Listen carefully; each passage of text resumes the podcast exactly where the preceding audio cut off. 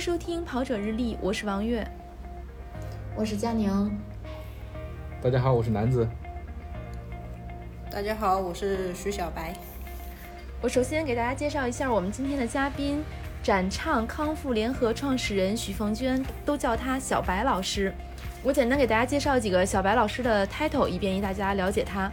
首先呢，他给大型赛事做过康复师，比如 ITF 的天津站，有各种厉害的技术认证，比如澳洲 ANRM 神经康复科技术认证。诺亚蒂运动康复全体系技术认证，福珍堂软组织疼痛徒手治疗技术认证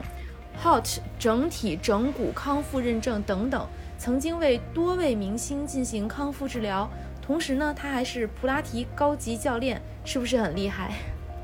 相当厉害。这个开头就很厉害呀。嗯，今天呢，我们请这个聊一聊跑步伤病，请小白老师呢也给我们分享一些。关于康复的故事，尼尔森体育近日推出《中国马拉松人群与消费洞察报告》，里面提到了运动康复方面，年轻跑者较年长跑者更担心身体的潜在伤病危险。百分之三十四的跑者使用跑步医疗康复服务，最经常使用的专业放松按摩服务，其次是跑步后足疗。最近一年呢，有百分之六十的跑者在跑步康复保健。损伤治疗方面有支出，平均支出为五百三十三点七三元。其实咱们跑完步之后，确实是这个，反正我是会去做一个按摩，我不知道你们两个也会，嗯，也会去，主要是拉伸吧，就跑个大全马或者非常长的那种越野赛之后，嗯。嗯，而且感觉其实一般情况下，我们都会建议跑步的，就是运动人群的话，多做这种拉伸或者是放松，其实对身体是比较好的。其实很多跑友，嗯，其实不太注重就是跑后的这种放松，因为很多人就觉得很麻烦，拉了每一次，其实你如果说是要做一个这种。完整的拉伸的放松的话，其实是大概需要二十分钟左右的。有的人就草草了事，可能几分钟不到十分钟就就说把自己的这个拉伸就已经就说做完了。其实这个对于跑步，特别是像经常像你们，比如说你们跑马拉松啊，或者是每天不都会跑个十公里左右这样子的。其实像这种长距离跑步之后，都会就是。对于身体的肌肉的话，它其实都会让你的肌肉比较紧张，所以说跑步之后的这种恢复的话，其实对身体是很有必要的。当然，做按摩也是一个很不错的选择。嗯嗯，那我其实想问一下小白老师，就是说。即使我们平时只跑十公里，就是比如说，呃，十十来公里吧，这种这种强度的话，我们也需要在这个十来公里之后做一个大概得有二十多分钟的拉伸和放松了。因为我觉得可能大部分人都做不到，大家觉得可能跑完十公里拉伸放松个三五分钟也就差不多了，包括很多那种。呃，运动的 app，比如说 Keep 呀什么的，他们在呃给大家推荐的这个跑后的拉伸和放松，我看基本上也就是不到十分钟就完事儿了这种。嗯嗯，因为像 Keep 它这种的话，它主要是告诉你一种方式，但是它不可能就是说是像我们就是说是这种教练一样，他要一直盯着你去把这个动作做到位啊，或者是完成标准。因为，嗯，就是不管你其实是跑五公里也好，还是跑十公里也好，其实它都是需要对，因为只要是你跑了之后，你的肌肉其实就是属于一个工作之后的一个状态。那么你的拉伸的话，其实就是让你的肌肉在工作之后得到一个完全的放松。但是我们就是正常的一个拉伸动作，比如说拉股四头肌，这个是大家经常会做到的，对吧？站着这样子拉。但是就是这种肌肉的拉伸的话，我们一般建议的话，至少是要三十秒，这是一次，就是你对，就是你在做这个股四头肌拉伸的时候，你保持这个姿势的话，其实是要达到三十秒之后，你的这个肌肉才能得到一个比较完全的一个放松。所以说，你想一个部位就三十秒，你。几个部位加起来组合一下，然后基本上的话，我们建议是两到三组这样子做一个轮回，是可以对身体有一个比较完整的一个放松的过程，所以说加在一起的话，至少都是差不多十五二十分钟也就过去了。嗯，那听小白老师这么说，咱们都是跑的比较认真，拉伸的比较潦草。相当对对，跑完了都着急回家了。对嗯是。那小白老师是不是这种拉伸跟按摩其实是没有办法相互替代的？它其实是两种作用。嗯，其实这种，嗯，如果说是你就是平时跑步这样子的话，其实拉伸和按摩，就是对于普通跑者来说的话，两者其实都是 OK 的。就是你只要是对这个肌肉的放松的时间足够，其实它的那个对于你的这种身体的恢复，它的效果其实是差不多的。只不过是一个是你自己做，另外一个是你趴在那儿，别人帮你做。哦，那就是我要是懒得懒得自己拉的话，嗯可以去专业的有按摩的地方，然后让别人帮我做，其实是一样的。我之前一直以为说，呃，又要自己做拉伸，然后又要出去做按摩。没有没有，其实下一次其实可以直接找一个人，或者是两两之间按摩一下也可以。直接跑，直接跑到按摩馆就行了。哎嗯，对。那关于这个，我还有一个问题，哎，就是我想问，呃，问小白老师，如果说，嗯呃，这个跑后的这个放松也好，按摩也好，拉伸也好，这个跟跑完的这个时间有关系吗？就比如说，我是跑完立刻去做拉伸、放松、按摩，还是说我也可以跑完之后，比如说隔个两三个小时，甚至更长时间，就是我只是在这一天把这个这个步骤完成就好了呢？嗯，这一听就是专业人士呀。这佳佳被插了啊！其实就是对于运动之后的放松，我们建议是立刻去做，就是尽量就是在半个小时之内就要进行这种放松，因为在我们运动完之后，就是我们的肌肉还是就是我们简单通俗一点讲，就是说你在运动的时候，就是你的肌肉是已经热起来了嘛，就是它是活的，所以说你在运动完之后，需要在它还是在这种就是比较有活力的时候，让他去做这种放松。等你两三个小时之后，这个肌肉就已经凉下来了，你再去做的时话，那么你可以去做，但是那个效果的话，就会比你立刻去做的效果要差的很多了。那看来我每次都效果差很多。我每次都是跑完可能四五个小时，想着，哎，我要不拉伸一下，我要不用泡沫滚轴放松一下。嗯，你做的那种的话，就已经是属于就是我们日常的那种保健形式了，那就不哦是对于运动后的这种放松了。嗯，学习了，学习了。那是不是让小白老师跟我们聊一下这个伤病是如何产生的？因为我觉得可能我们真的是没有常识的时候，你说如果去做按摩呢，可能真的跑完一个全马之后，先回酒店啊、洗澡、吃饭，就像佳宁一样，可能隔个半天儿，然后才去做按摩。对对对，嗯是，嗯，像其实伤病这一种事情的话，一个就是我们一般就是常见的就两种嘛，一个就是你在运动的过程当中出现的这种伤痛，那么这种的话，我们一般就是会把它称为这种急性损伤。就是你在运动的过程当中突然一下子受受了这种伤，这个的话，像这种就是也有可能是因为你之前本身身体其实就是我们说的结构可能，呃，不是在一个正确的状态下，然后你再去做一些这种跑步啊，或者说是在外面，呃，就是这种越野啊之类的这种运动的时候，它可能突然一下某一个姿势不对，就把之前的那个隐藏在身体里的那个问题直接给它暴露出来了。嗯嗯，另外还有一种伤痛呢，就是我们这种长期就是积累伤，就是就像你们刚才说的，跑完之后草草了事的这种拉伸。其实你运动之后不做这种放松的话，其实你的肌肉就是我们知道，运动之后我们的肌肉不是会有一个乳酸堆积吗？嗯，就是，但是当你的这种乳酸没有及时的，就是排出之后，呃，它就会堆在你的身体里。然后呢，如果说你的这种身体的我们说的骨关节结构不正的话，那么它就它的这个代谢的速度就会特别的慢。那么堆的时间久了之后，那么你的这个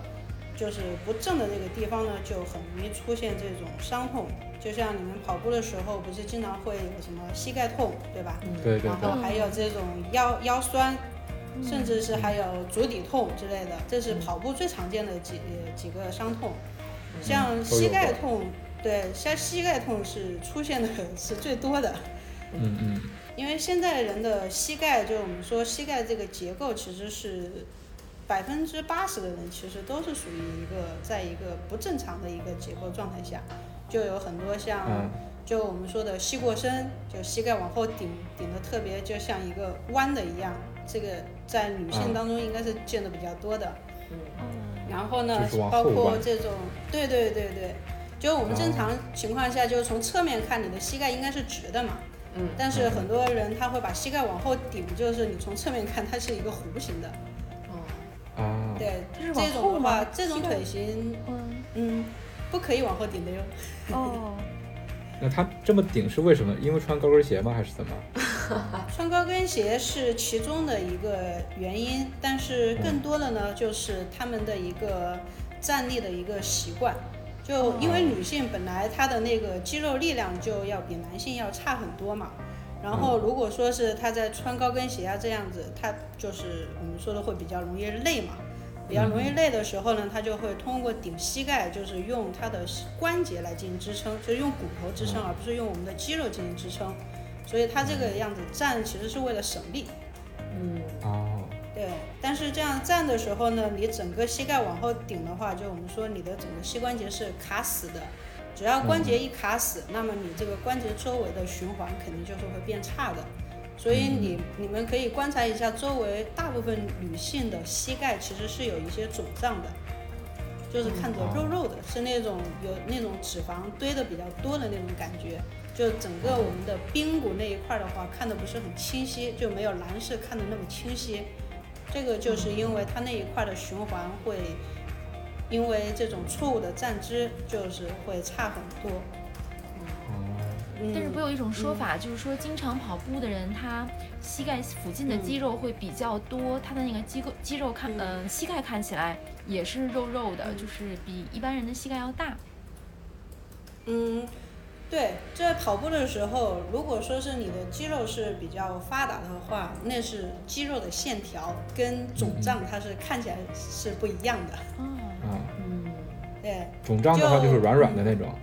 对对对，它是肿胀的话，它是正在那个膝盖那一块儿，就是我们髌骨那一块儿。但如果说是你是肌肉肌肉比较发达的话，你的髌骨是会比较明显的那一块，它会就是会有一个凹陷，然后你的髌骨是凸出来的，就是你的髌骨那一块是其实是看得比较清晰的。我猜现在大家都在摸自己的膝盖。是我现在就在摸，膝盖疼这个，膝盖疼这个实在是太常见了。像以前我跑完五公里，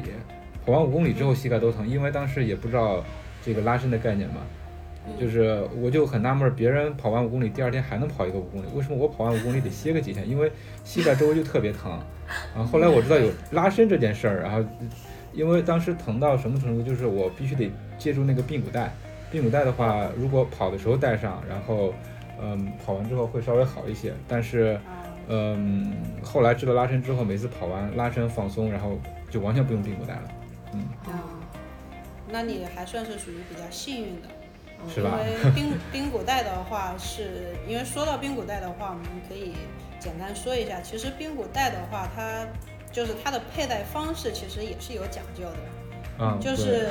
就是髌骨带的话，像普通的情况下，我们一般都是戴在膝盖上面的，对吧？是在膝盖上面，戴膝盖下面。啊，我们都是没戴把它勒住 勒住膝盖，然后就是因为它会痛嘛。嗯，我曾经有过一个，嗯就是勒住让它没那么痛，应该是膝盖中，我怎么觉得是中下部分就托住它的感觉呢？呃好像有一般情况下的话，可能是在下面，就是说是像你们说的，把那个髌骨托住。嗯其实嗯我们的髌骨的话，它是一个，就是悬在我们，就是悬挂在我们膝盖上面，它不是，它没有那种韧带的一个连接，就是它的位置完全是靠我们膝盖周围的这些肌肉的这种力量把它 平衡在这个中间的位置，就是应该就是髌骨它在我们膝盖那儿，它其实是有一个轨道的一个，它是就是在我们的股骨，也就是我们大腿骨上面，它是有一个凹槽，然后髌骨的内侧它是凸出来的，就是它其实是在那个大腿骨的那个凹槽的轨道里面来进行滑动的。但是因为现在的这种腿部的一些变形，包括像这种 X 型腿啊、O 型腿啊之类的，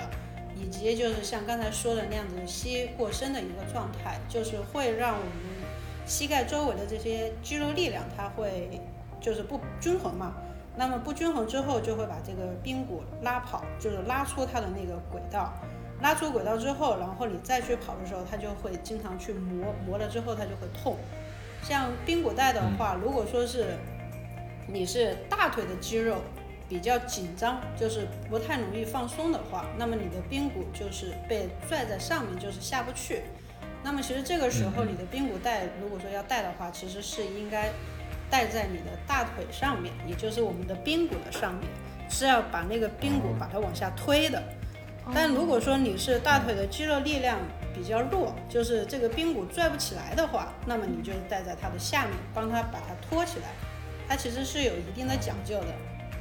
那既然咱们聊到这儿啊，然后就请小白老师给我们说一说，那能否通过这些装备来预防生生病呢？比如说护膝，嗯，绩效贴，嗯，给我们讲一讲正确的使用方法。嗯，其实这些装备的话。嗯，其实它的使用其实最主要是需要，首先你得知道你的身体是哪个地方需要用它。就比如说我们的绩效贴，包括我刚才说的那种髌骨带，就是前提是你得要知道你是哪一块需要力量需要加强，或者说是肌肉需要放松，以及你的髌骨是在什么地方。所以，如果说是你想要，就是说通过这些装备来进行预防的话，你前提的第一步就是先要找一个康复师帮你评估一下你身体哪些地方需要用到这些东西。嗯嗯。对你首先得要了解你的身体，而不是像我们膝盖疼就买个护膝，然后这个大腿容易抽筋儿就贴个绩效贴。是的，尤尤其髌骨带这个，可能如果不是小白老师说，可能我就一直以为髌骨带就就要绑在固定的一个地方，对，对，那反而会起到反作用。所以很多人他不是说，有的人买了髌骨那个髌骨带之后用完之后他就好了，但有的人 用了之后其实并没有什么效果。啊，可能还更糟糕。哎，那我其实又有一个问题，我感觉我是这十万个为什么。呃，就是我想问一下小白老师，因为我之前有听过一些跑步教练他在讲，他说你尽量不要去带这些护具，如果你没有没有这个病痛的话，就是如如果你用这些护具是用于预防的话，就建议你不要用，而去做一些加强力量的训练，就好比就像刚才您说的，比如说哪儿痛，呃，不是哪儿痛，就是哪儿力量不强，那我就去训练哪个地方，呃，然后比赛的时候只要不痛，我就不去做这些，比如说髌骨带啊，或者是。呃，其他护膝啊什么的这些就不带。我不知道这种说法在这个专业的康复人士看来是呃正确的吗？或者说是部分正确的吗？还是怎么样？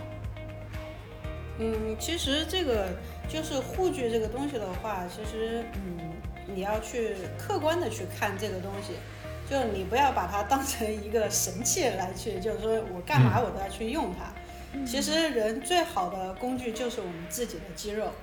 只有我们自己肌肉的力量足够强大了之后，就是你其实就是没有什么伤痛的。就像刚才您说的那个跑步的，有的教练就是说尽量不用去带，其实这个是 OK 的。因为如果说是你现在身体没有这种伤痛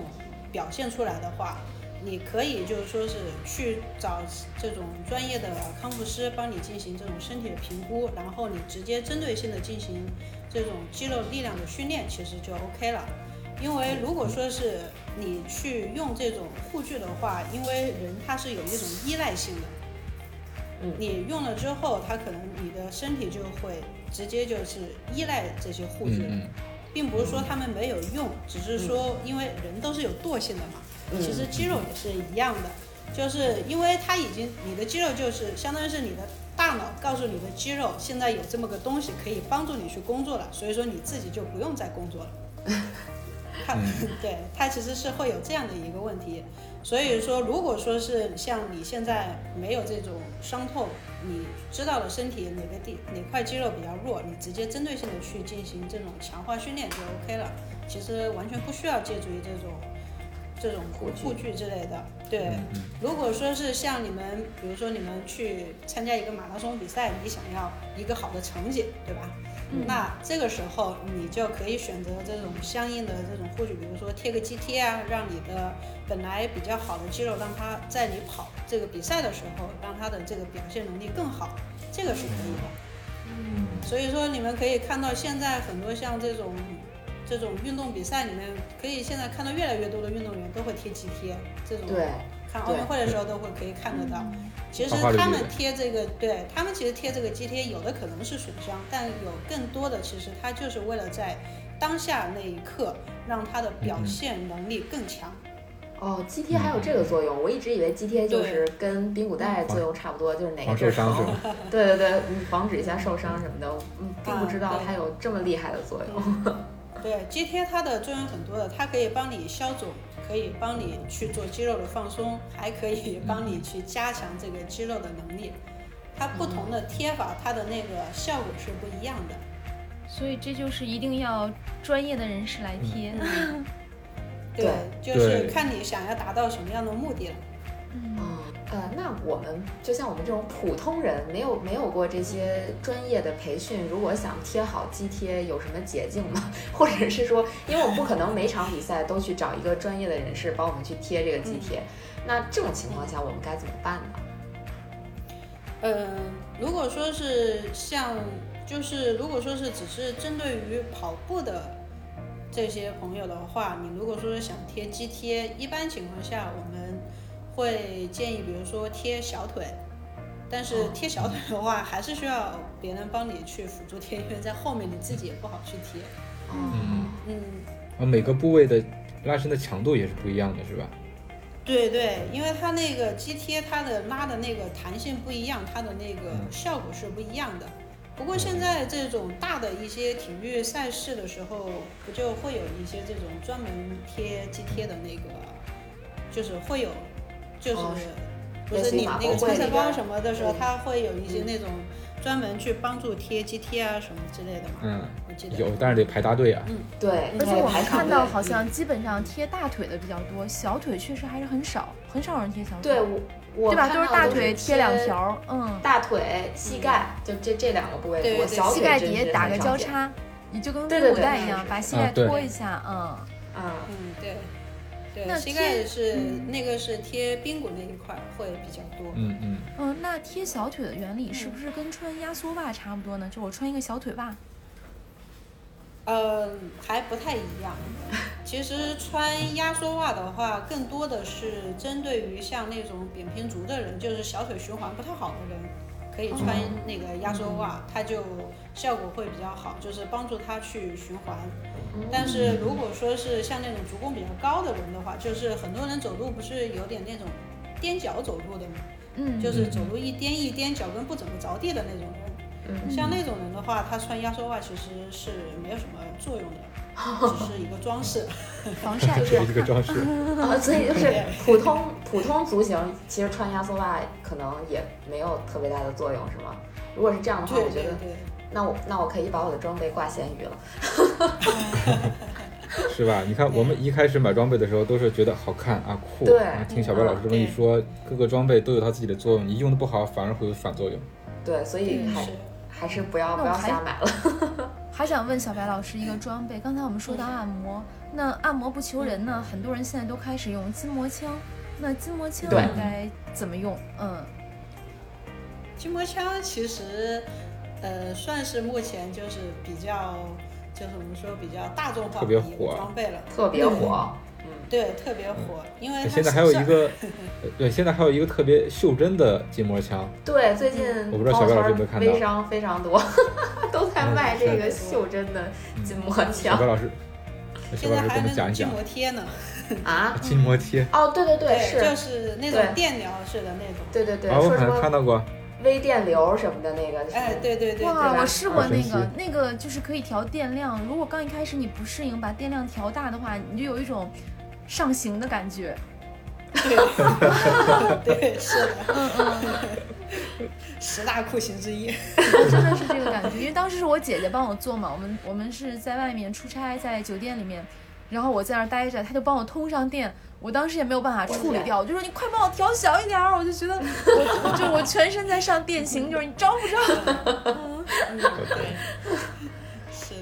那个确实是你需要适应。嗯包括现在我们这边有一款那种就是便携式的，它就是那种充电的，就是你直接往身上一贴，就是它是按各个部位，就是你比如说你想要放松你的大腿，它就贴你大腿上面，然后你可以调那种档，然后。通过那个电流，它还有不同的模震动的模式来对对对你的肌肉进行放松。对，现在越来越便携了。这个有用吗？因为我上次是颈椎，就颈椎痛的时候贴到颈椎，它因为我姐当时把强度给我开的蛮大，但等她拿下来之后，我身上都湿透了，但是还是觉得肌肉都放松了，确实就是颈椎没有那么僵硬了，颈椎旁边的肌肉，嗯。肩颈部的肌肉。然后小白老师给我们介绍介绍这种类似筋膜枪啊、筋膜贴啊这种装备原理是什么？有什么就是具体有什么作用呢？嗯嗯，其实它这个的话，像筋膜枪以及筋膜贴，其实它就是通过一个高频的震动嘛，通过这种高频的震动来对这种肌肉进行一个放松。其实，嗯，其实像筋膜枪其实是一个很不错的一个装备。像我们也是比较推荐，就是经常跑步的会员可以自己买一个这样用，也省得你老是跑按摩院了，更经济。因为对它比较经济实惠。但是筋膜枪呢，它就是有一个需要注意的，就是因为它是属于那种震动式的嘛，它震动式的话，像对于颈椎，因为颈椎它大家都知道，像颈椎两侧就是。嗯，这种神经和血管是比较密集的地方，嗯，所以说，但是它那个筋膜枪的那种震动的强度其实是稍微有点大的，就算你调到最低档，其实它的那个强度也是有点大的，嗯，所以说一般情况下我们不建议用那个筋膜枪去直接打我们颈椎的两侧，哦，防止错位，颈椎的两侧。一个是防止错位，第二个是怕那个震动强度太大之后影响，就是会你直接会晕倒，因为我们的大动脉在我们的颈椎两侧。来，我给你按摩一下，拿筋膜枪。对，直接放倒。所以说你直接，对你直接用筋膜枪打脖子两侧的话，这个是属于比较危险的一个操作。操作，嗯，对。然后再就是不要用筋膜枪去打我们的肚子。哦，内脏那块不要直接打肚子，因为我们的内脏它是通过韧带来进行悬挂的，然后你直接打肚子的话，容易就是导致那个内脏下垂，就对内脏不好。嗯嗯。对，因为它的那个振幅还是比较强的，所以一般像筋膜枪的话，我们建议的就是你像打后背啊，包括打你的臀部啊、大腿啊、小腿啊这些其他地方都是可以打，打肉多的就是那些，对。就是只要是你能打着的地儿都可以打，除了就是对，除了肚子、脖子，就是再就是我们的耻骨，就是腹股沟这一块儿，就是动脉、神经这些比较多的地方，尽量不要去用它。其他的地方其实都 OK 的。是不是膝盖也要绕开？就膝盖附近？啊，膝盖的膝盖上面都是骨头，那打的也直接 直接打骨头。因为我记得之前 比较太狠了。刚刚买了筋膜枪，是把自己给打伤了，就可能对，就好好多朋友也是，就就是刚才那个月姐说的这个，我们的一朋友，他经常跟我们说的就是，哎呀，我今天筋膜枪使的劲儿又大了，我这个大腿有点疼，呃，我这个哪个地儿有点疼，对，就这个力度我感觉不是很好控制的样子，觉得筋膜枪。我觉得一个一个是力度，一个是部位吧，你不能对着那个骨头就怼了，那肯定疼啊。对，它不是对。着骨头呀，它可能对着肌肉，肌肉，我觉得可能就刚一开始用的比较大的那种，它不是可以选择强度吗？没有循序渐进，嗯。嗯，其实是这样的，它那个强度都是，你说主要是它打的那个部位打的时间太长了。哦。哦，对，也对这个时间也不能太长。对，有的人会觉得，你像比如说我的腿比较紧，那我就可着怼，一个劲的怼，就一直打那一块儿，打半个小时，打个十几分钟，那肯定是不行的呀，那给谁谁都伤呀。是，就这就是觉得一开始，死心眼儿。对，就是一开始觉得打的特别舒服，就好像按摩似的，然后你再给我，你再给我加个点儿什么的，啊，对对就时间对，长了反而是一个损伤。嗯，对，是，其实一个部位打的时间不要太长，就嗯比如说，如果说是像你，比如说放松大腿，你想大腿还是属于那种肌肉比较大的那种地方，大肌群。像这种地方的话，你可以就是说稍微时间长一点，一次就是有个几分钟就可以了，就嗯，然后换一个地方，然后你可以像这种循环式的来用，就比如说打完大腿、啊打小腿，打完小腿之后打背，对，你可以来回这样子，但你不要可着这一个地儿 一直打，哎，知小白老师道把自己打，伤了。对。小白老师，那您当康复师这么多年，就您看到的新手和大神分别有哪些常见的伤病呢？产生的原因又是怎么样的？嗯，像新手和大神，其实他们的伤病，嗯，这个要怎么说呢？新手其实更多出现的伤痛就是，嗯，比如说刚刚接触，就我们还是就是说跑步吧，就很多新手就是以前都是，嗯，就基本上是没有什么运动的，然后就突然一下，别人就说跑步减肥嘛，然后装备一买我就开始跑了。就是没有这样的一个，就是我们说的，首先它没有一个这种循序渐进的一个过程，就上来可能他就可能对自己也比较自信吧，上来可能也就五公里、十公里就已经就直接开始了，也没有这种相应的这种针对性的一个，就是我们说的相应的对自自身的一个这种状态的一个判断，对一个认识一个判断，可能他其实他身体已经有了这种。就是隐藏的这种问题，只是平时因为没有什么运动，所以他没有表现，但是他自己不知道嘛，所以说，然后突然一下子这种运动或者是跑步了之后，他可能就直接把他的这个问题直接就爆发出来了。嗯。但是像新手跑步的话，其实出现的比较多的就是脚底，脚底筋膜。炎，哎，我是我是深有体会的。我第一次跑步，就是我也是那种上来就对自己不是自信，是觉得自己能跑，然后就连着跑了 两天还是三天的五公里，直接第四天我就扶墙了，我根本就走不了路，应该就是足底筋膜炎了。对，筋膜炎它不一开始是踩那个小球或者踩酒瓶子吗？嗯，嗯，不不不，哦，这那不是这样的，对，嗯，这不是说是错误治疗，只是说是没有针对性。嗯，就是你就是虽然说都是脚底疼，但如果说是对于这种像我们说的扁平足的人，他是属于就是脚底的肌肉力量不够，就是嗯。砸出来的，就是每跑一步他啪啪啪的这样砸地嘛。它因为你想你对它没有缓冲，它的那个整个的那个地面的反作用力全部砸到它脚底了。然后由于他之前又没有这种运动的经历，所以他的那个脚的恢复的速度是很慢的。所以说砸了几天之后，他就开始疼了。嗯，像这种的话，它其实是要练他脚底的肌肉力量的，而不是说是踩小球对它进行放松的。嗯，那越松的话，它越没力了。就是我们正常跑者是可以踩个高尔夫球啊，或者踩个酒瓶子都是可以的，是吧？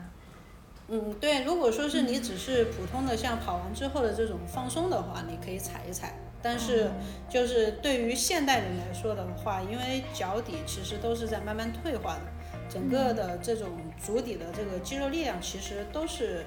就是相较于以前的我们上一代这种父辈来说的话，其实我们脚底的功能力量啊，其实是比他们要差很多的。因为现在我们基本上都是没有怎么这种户外运动嘛，特别是现在的孩子之类的，而且早早的就鞋啊袜子就已经穿上了，对，也不出去玩。太好了，现在。对，然后呢，现在的路面呢又是比较硬的，你像以前都是那种软的泥地之类的，嗯，像现对像现在都是这种水泥地，地都是硬的，所以说整个脚底的这些肌肉力量其实是没有得到一个很好的锻炼的。所以说，像现在的人群的话，其实我们更多的是建议去强化脚底的力量，而不是说是对它再进一步的这种放松。你像现在很多人都喜欢做足疗，啊，真是，对对，所以其实对于普通人来说的话，我们更多的还是建议对脚底的这些肌肉力量和它的功能进行一个针对性的这种训练是比较好的。嗯，像如果说是大神级别的，就是大神级别那就跑的特别多的了，跑的特别多的又跑人的话，得多又其实跑得久，嗯。对，其实像这种人的话，他其实更多的就是属于我们说的积累上，嗯。就是哦。他可能跑的，嗯，对他可能就是跑的比较多，然后平时的这种放松啊什么又没有太在意，可能他就嗯。就是肌肉的紧张，然后引起的一些关节上面疼痛。像我见到比较多的就跑得比较好的人的话，他其实像他们其实也是膝盖痛啊之类的都有，嗯。但是他们的痛的话，主要是因为肌肉紧张导致的疼痛，而不是说是没有力引起的疼痛。就是因为跑久了之后，包括就是可能就是我们说的跑步的这些发力模式啊不太对，就是过多的去借用到腿部的肌肉力量，然后导致肌肉的紧张，最后出现的这种膝盖的疼痛之类的。嗯，所以大神级别的这种伤痛的话，它这种累积伤的话，那就是做放松，做完放松之后去调整它的这种运动模式，调整好之后，让它的肌肉有了一个在一个正常的一个状态之下的话，它的这种疼痛也就消失了。那跑者应该怎么判断自己是否需要嗯求助于专业的康复治疗呢？嗯，对，嗯。这个我也特别想问，就是有时候我是有时候觉得自己忍两天也就好了。有我经常是这个样子，就是跑完步之后觉得哪一部分哪一部位疼，觉着呃再应该是跑跑就好去看一看了，但是对，好像过了 过个一天两天，然后这个疼痛就没有了，然后就想不起来去求助专业的就是康复嗯，去看一看，然后下次跑完之后，比如那个距离稍微长一点儿，这个伤痛又反复了。嗯，嗯，所以请对请小白老师跟我们说一说。其实这个是跑跑步的朋友的一个通病，只要是身上一痛，就会觉得是不是我的跑量不够，对自己还不够狠。因为有这样一句话说，跑步的问题就在跑步当中解决。就对，然后如果我哪儿痛，那我是不是就缺练？那好，我再练一练。嗯，对对对对，是的，这是我反正我处理的好多这种跑友都是这样子把自己给做伤了哈，嗯，对，其实这个东西的话，它其实对于这种康复治疗是属于你已经有了这种长期的疼痛了之后，那肯定是你的身体就已经开始给你信号了嘛，就你不能再这样去跑了。所以说你需要进行针对性的这种治疗。但其实的话，其实我们对于普通跑者来说，它更多的不是在于后面的治疗，而是在于最前面的一个评估。就是你在嗯跑步，比如说我现在我想要开始跑步了，那么我其实我在跑步，在进行这个跑步运动之前，我其实就需要找一个专业的康复人士，先帮我把我的身体评估一下，我到底适不适合跑步，或者说是我在跑步的时候，我哪些肌肉是比较弱的，可能我在跑步当中会出现哪些问题，我可以提前预防。其实我们更多的是需要进行预防，而不是说是等你真的出了问题之后再来进行治疗。嗯，把工作做在前面，别受伤了再找医生啊，先找康复师帮我看一下。对，其实包括普通的这种运动锻炼，就是不管你是去健身房也好，还是说是就是做这种户外运动也好，其实你在开始做，如果说你已经决定你想要长期做这一项运动的话，你就需要先进行一个专业的一个这种评估，先要了解你的身体。那么你只有了解了之后，你才能在后面的运动当中，你才能去注意到嘛。你只有注意了之后，那么你的这些伤痛肯定就不会来找你了嘛。这其实更多的是一个意识问题，是吧？就是我们很多人觉得运动嘛，就动就完了呗，就还就评估啥呀，对吧？就就我只要能动弹，我感觉我动的时候，我最开始没任何毛病，就继续动就好了。等我有毛病了，我再去这个治一治啊，看一看呀、嗯，对对对，或者说我就忍一忍 就过去了。嗯对，一般都是法号能忍。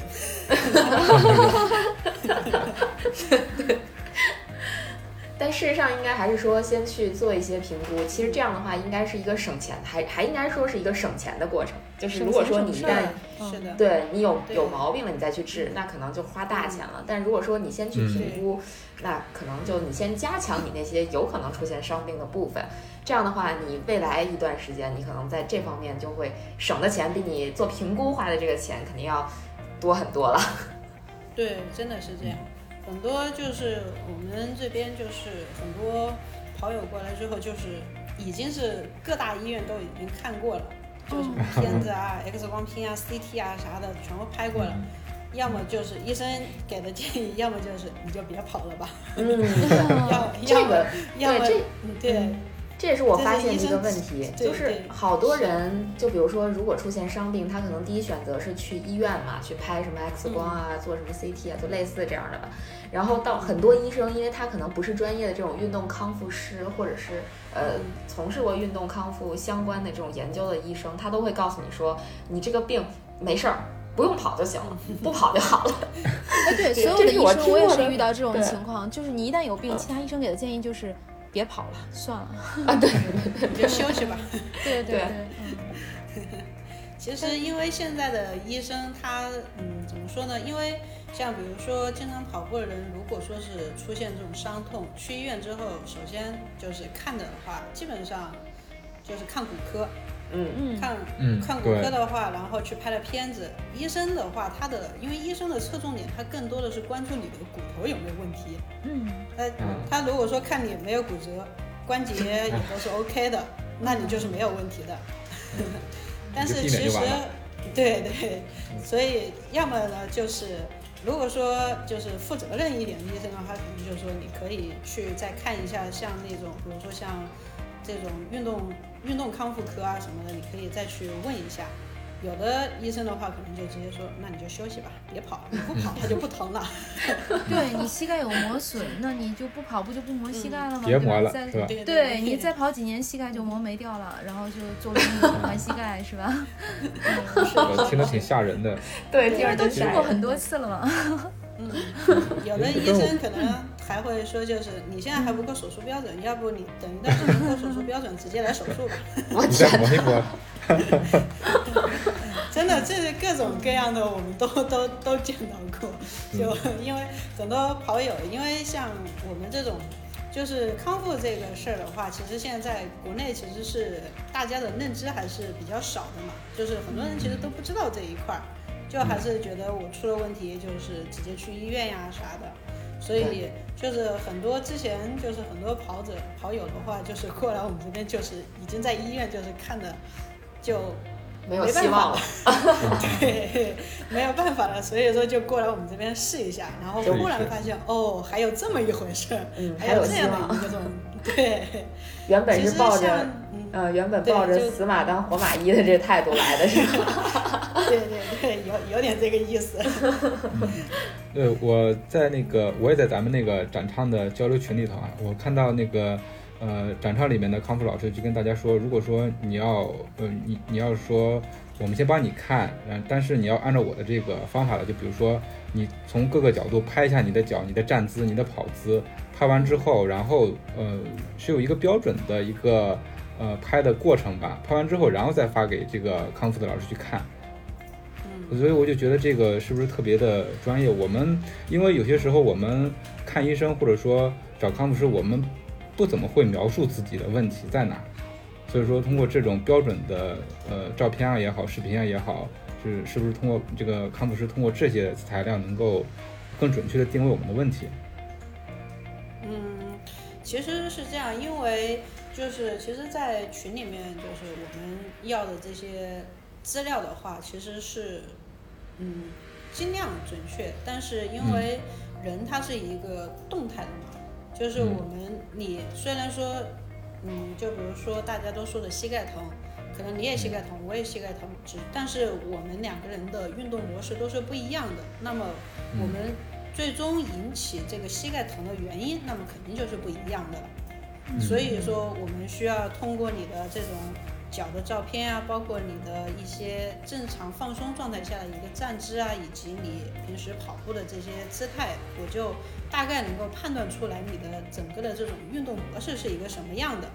我只有在知道了你的这种运动模式之后，我才能判断出你到底是因为什么原因引起了你现在的这个伤痛。因为伤痛它只是最终的一个结果嘛，它只是表现出来的一个结果，告诉你你这已经开始疼了。那么，但是你疼的这个原因、这个过程是什么样的，我们是需要来进行判断的。嗯，当然在群里面的话，因为不能直接交流嘛，所以说其实。得到的一些信息也是有限的，只是说，嗯，只能说是得到有一个大概的一个这种方向，就是说它可能是一个什么样的原因引起的。嗯，但是如果说是我想要更精准的知道你的问题到底是出在哪里的话，就是还是需要这样面对面的，我需要对你进行相应的这种测试呀，包括一些动作的这种评估啊，最后我才能知道你到底是哪引起的你现在的这个问题。嗯，所以呢，我们在节目的最后就给大家送出一个福利吧，就是刚才我们的康复师呢建议大家，其实是应该先做一个评估，呃，然后在这个自己运动之后呢，要及时的做这种啊拉伸呀、放松啊，嗯，包括在比赛过程中，如果你要有非常好的表现呢，也需要就是得当的使用一些装备，那可能都不如你直接到现场去做肌骨评估和康复。那我们的节目送出的福利呢，是整个的费用可以享受七五折的优惠。大家去的时候呢，只要报出“跑者日历”四个字就可以享此优惠。但这个优惠呢，仅限六月一个月。对，暗号是“跑者日历”。那我们来说一下这个展畅康复的地址，是在北京市朝阳区安利路五十六号院一号楼。预约咨询电话，记一下啊，零幺零。八四八零五八三幺，